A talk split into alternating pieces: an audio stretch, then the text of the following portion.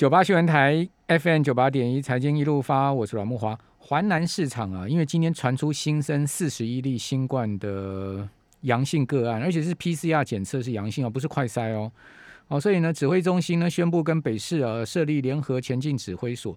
那今天那个立委林长佐啊，哦，就跟科批啊他们去华南市场嘛，好，这个呃在那边这个有一个临时的记者会啊，结果呢，林长佐就去骂科批。哦，说呢，他防疫啊，常常讲废话。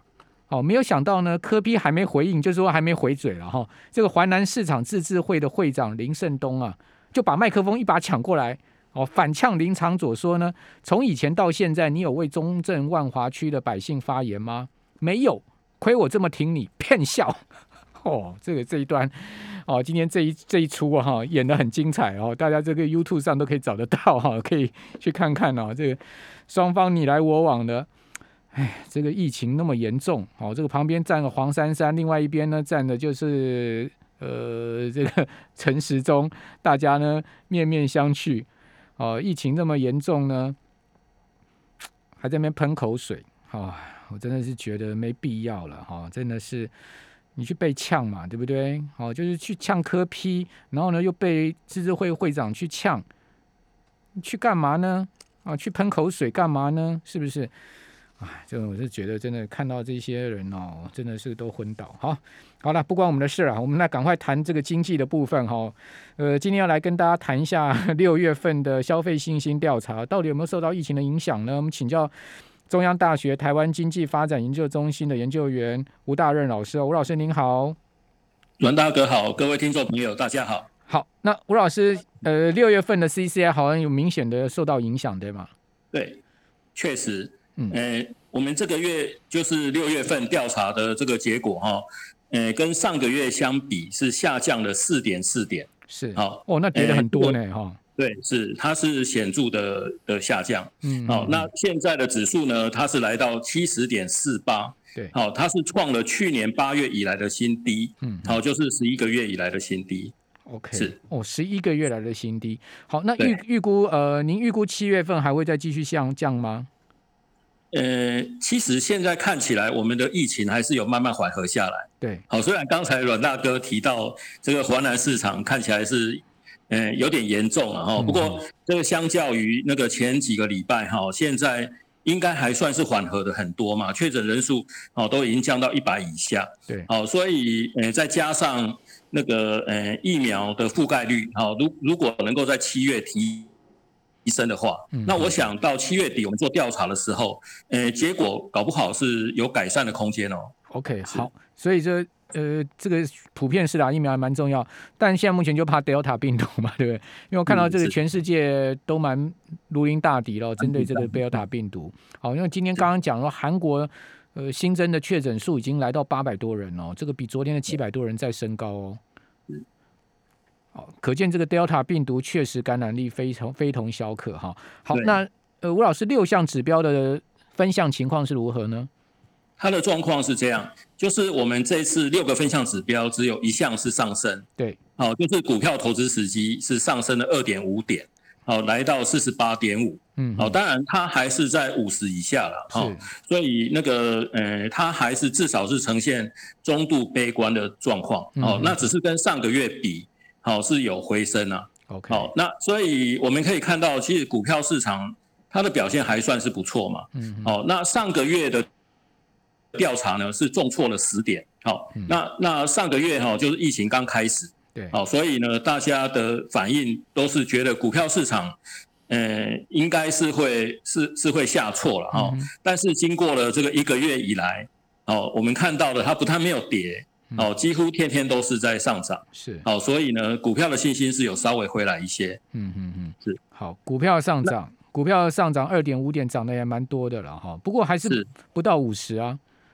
对，没错，哎，显示民众还是信心上有待加强。那其他的五项呢？呃，其他的五项，呃，都是下跌嘛，哦，那跌幅最重的是耐久性财货购买时机。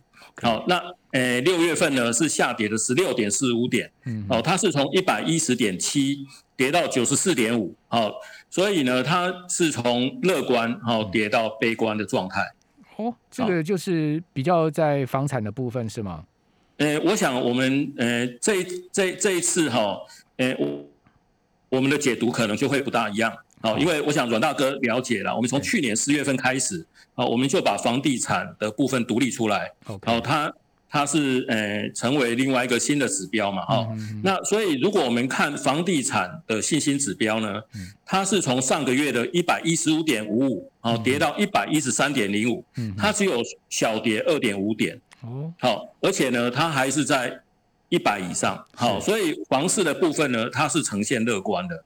那耐久材主要是讲汽车啊这些吗？对，没错，所以我想就是汽车、大型家电等等。这部分呢，诶，应该是主要的反应了哈。那那其实我们也知道嘛，五五月六月哈，汽车的销售已经有蛮显著的下滑。是。好，那那我想这个这个部分呢，其实还是可以配合另外一个指标，哈，就是家庭经济的部分。对。好，家庭经济这次跌四点五五点，嗯嗯，好是是跌幅第二重的哈。嗯。那它是从九十一点七五。跌到八十七点二，好，那家庭经济的情况显示哈，就是那个呃，一般的家庭可能在收入面哦有一些影响，嗯，好，特别是这次的疫情，因为三级警戒嘛，所以很多商店呢都不能有客人进来，对，好，所以我想还是影响到很多人的生计啊，哈，对，所以当家庭经济哈平均来讲，它如果是是往下走的话，那呃要换车啦哈，或者换家电的这种想法可能。就会，呃，就会延宕哈，所所以呢，我想这个部分呢，其实就是反映这次的疫情，它的主要影响还是在家庭经济的部分，所以连带的哦，就是很多其他的耐久性财货哦，它的购买可能也会，呃，以后再考虑，手头比较紧了哈，是，再加上无形价的通报已经超过一万三千人了嘛，对，哦，所以说刚。呃，老师所讲的，就是说整个目前的内需消费，哦，就是做这个快生意的人，其实真的都挺辛苦的了。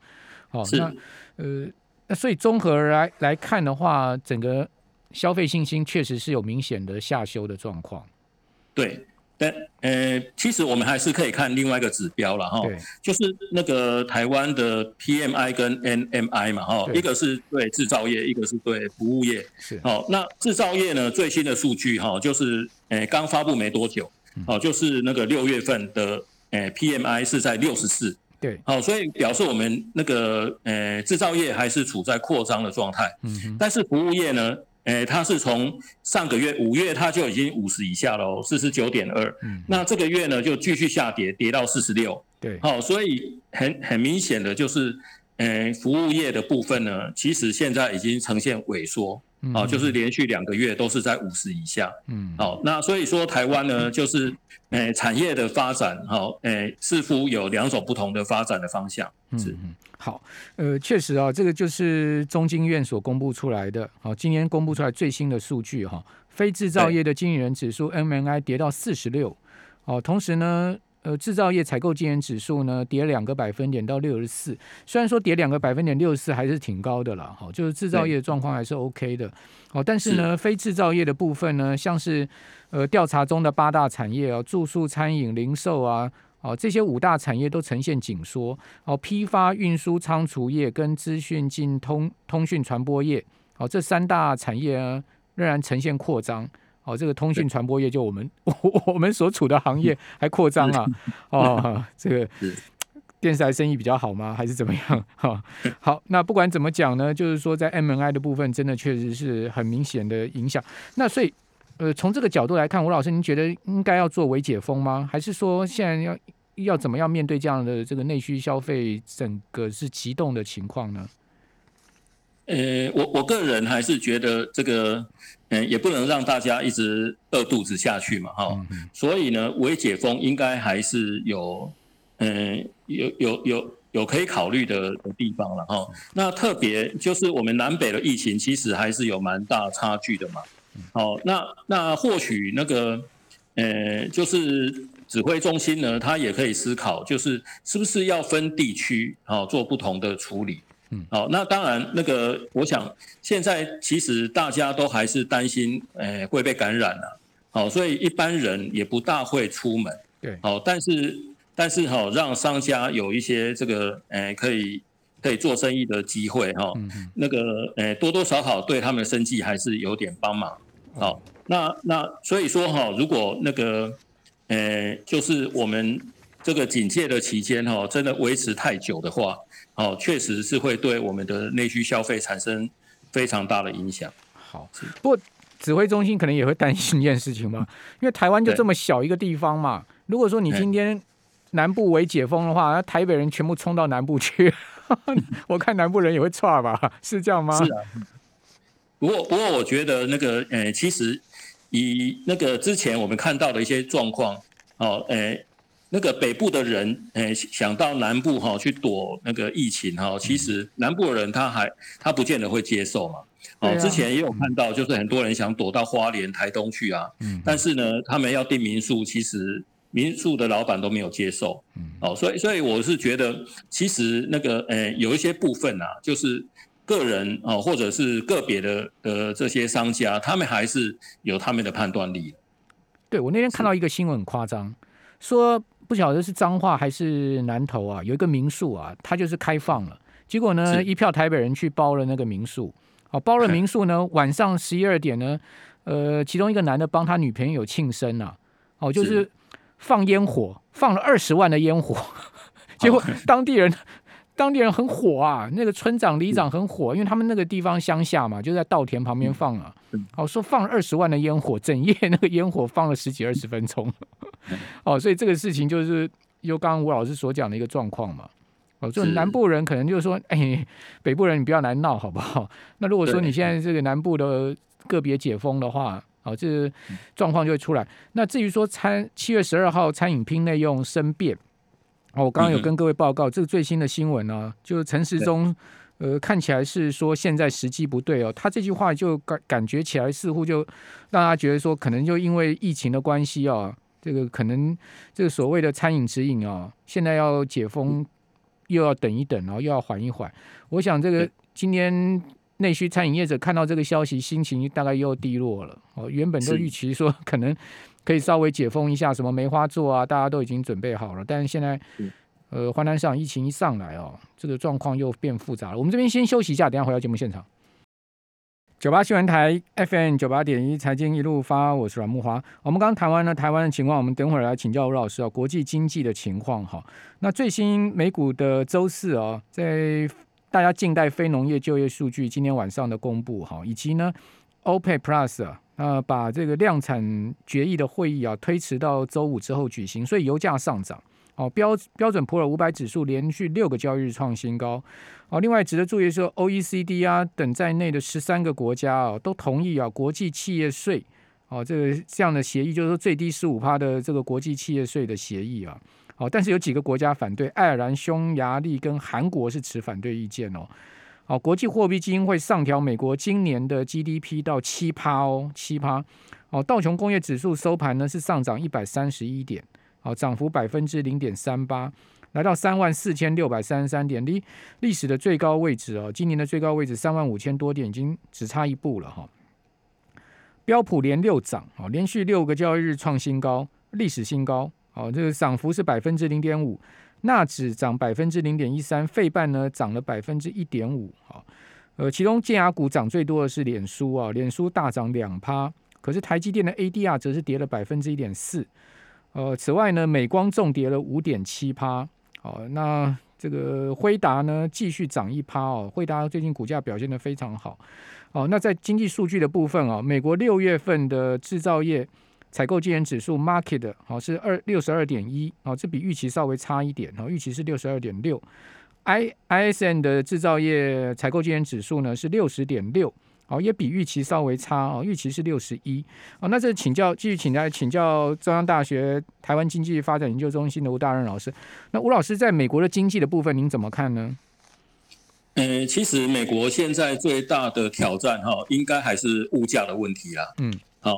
那它的那个经济复苏哈，虽然刚才阮大哥提到的这些数据，哦，那个呃有点点哈不如预期，但是其实都还算是蛮强的。是，哦，这就是 PMI 在那个六十，其实都是蛮强的这个扩张的状态。嗯，好，那服务业其实也都在六十以上嘛。嗯嗯，好，所以可以看到美国的经济哈，就是随着他们的疫情哈，呃，已经控制的比较好，好，所以很多地方在解封。嗯，那根据那个呃很多人的的的看法还有预测呢，现在可以看出可能在第三季。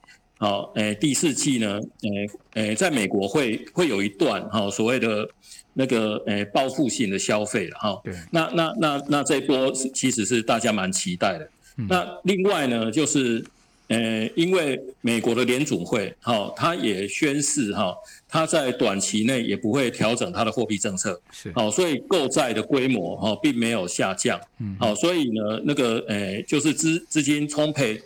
的的这样的现象呢，应该还是会持续一段时间，好，最起码在今年，好，应该不至于调整，嗯好，所以货币政策，呃，现在看起来比较有可能，呃，开始紧缩哈，有有可能是在明年以后了，好，所以在今年啊这样的情况，再加上美国的这些基础建设的规模这么庞大哈，所以。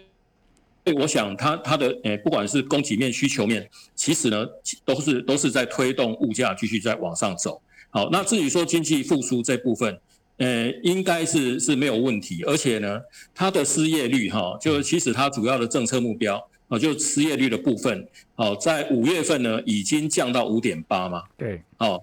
从呃已经已经降到百分之六以下，是哦，所以呢，我我想那个呃美国的经济复苏看起来是应该是呃蛮有机会的。好，哦，所以所以其实不只是那个世界银行啊，嗯，就是美国联准会对他们 GDP 的这个预测也是蛮高的，应该也在百分之七左右。好，是那刚刚吴老师谈到这个美国的基建了哈。呃，最新的消息是民民主党掌控的美国众议院，哈，周四已经批准了规模是七千一百五十亿美元的地面交通跟水利基础的设施法案。那民主党认为说这项法案通过是大规模基建法案的起步了。好，那美国国会希望九月呢完成拜登的大基建计划。好，那您觉得这个呃拜登的大基建计划都会对美国呃造成什么样的影响呢？诶，其实哈，那个那个诶，大规模的基基建哈，它一定会造成诶，跟原物料相关的大宗商品继续上涨。嗯嗯。好，所以呢，我觉得它它要付出的代价，就是它将来通膨。的的这个这个风险一定会更高了，是好，那这个这个蛮有可能会促使联总会呢，在明年初哈就开始调整它的货币政策，就它货币政策调整的时间一定会提早。嗯嗯嗯，好，那但另外一个影响就是美国的预算赤字会越来越高哈。那美国国会预算办公室 CBO 啊，哦，周四估计呢，美国二零二一年财年的这个预算赤字会达到三兆美金哦。哦，较前次再增加了百分之三十三，接近二零二零年的历史高点。哦，那美国的那美国政府都不担心这个国债的问题、预算赤字问题吗？吴老师，您这你怎么看？其实再多人不愁吗？呃，我我的看法是这样，全世界呢只有美国，它它有能力可以比较不担心哦债务的问题。嗯嗯。好，因为当然债务的问题哈。呃，就是政府借太多钱，然后呢，在在在那个呃，就是资金市场上，就是呃抽走太多，那留下来的钱让民间使用的数量不够，会造成利率上涨。但是现在不是这个情况，因为联储会呢会配合美国的财政政策，哦，那它还是会会不断的购债，然后呢，其他的国家，好，基本上也都接受美元，好，所以除了美国联储会之外，其他国家的央行或者是呃，就是比较大的这些投资机构，他们也会也会承受哈美国的这些公债哈。那那另外呢，就是呃，基本上就是因为全世界哦美元还是通用的货币啦。哦，那只要它放出来，你基本上在全世界不管哪个国家，大家都会接受。嗯。好，所以它的它的负债，好就呃只要。要有联储会的配合，那基本上因为大家都会接受，所以它诶对它的那个实质的那个影响就会比较有限，跟其他国家不一样。哦，就像我们台湾，如果我们政府借太多钱，哦，那特别是这些钱如果是外债，诶，如果是外债的话，那你要用美金去偿还嘛，但是我们不能印美金，嗯嗯，好，那印新台币人家不接受，对，所以如果我们没有很高的外汇存底，那我们可能就会。会有财政的危机。但是唯独美国，它印了美金，大家也会接受，所以相对的呢，它实质的这个影响就不会这么大。所以，所以做美国人真好就对了。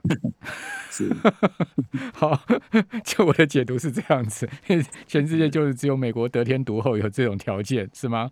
好，那另另外，国际货币基金会说，呃，联准会国际货币基金会的预测啊，他说联准会最快二零二二年底就要升息哦。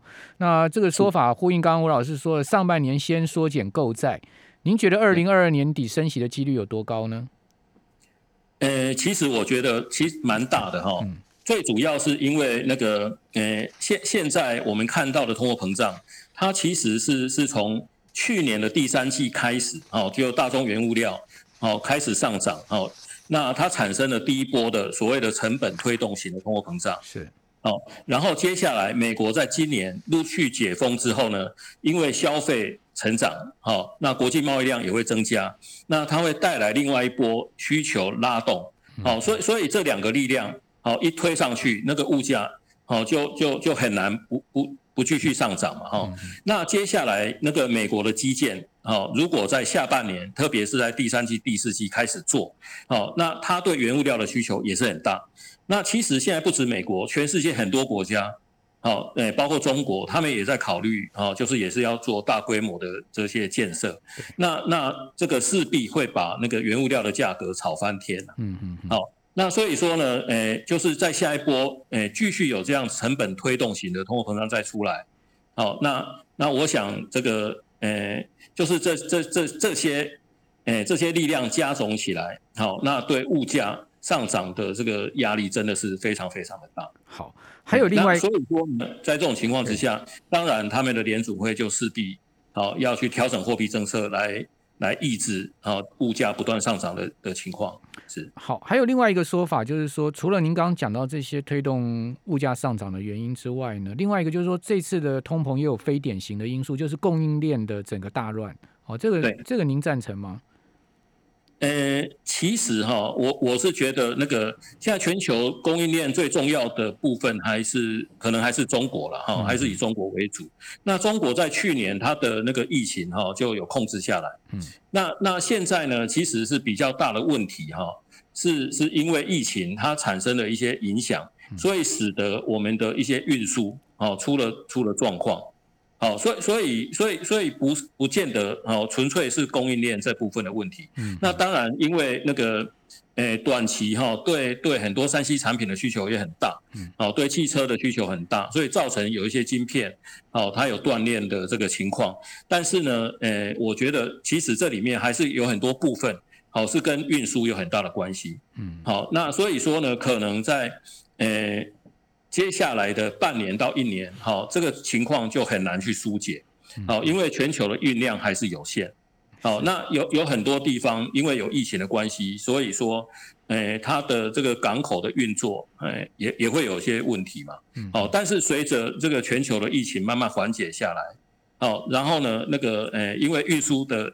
的这个获利，好，运输业的获利好像也不错，好，那大家其实还是会添购一些船只设备等等，但是呢，诶，它不会马上就就会发生，哦，可能要一段时间，哦，那慢慢的就这些问题，呃，诶，应该在一两年之内，还是有机会慢慢得到疏解，那我们全球的供应链，哦，就会慢慢的恢复到原来的状态。好，是，呃，现在目前看起来，南韩呢，因为有通膨的明显的问题哦，有市场预测说第三季南韩可能就要开出升息的第一枪，呃，不晓得您同意这样的说法吗？就是说韩国会是亚洲国家里面第一个升息的吗？率先升息的吗？呃，其实其实是蛮有可能的哈，就是其实现现在全世界大部分的国家，哦，呃，都有一些通货膨胀的压力了，哦，那韩国呢，它它因为那个呃供应链的完整哈。使它的它的企业获利也是蛮大的哈，但是呢，那个诶，我觉得他们还是会受到那个通货膨胀好产生的这些诶风险影响，所以所以其实还是蛮有可能的。嗯，是好，那我们再看一下吧，因为韩国会不会是第三季升息？不过韩国升息的话，会让央行也有压力吗？呃，对台湾来讲，韩国是我们主要的。进口国，呃，诶，竞争对手了哈，所以韩国升息其实是对台湾出口是有利的哦。OK，好，哎，我们是乐观提成哦。好，非常谢谢吴大任老师，谢谢。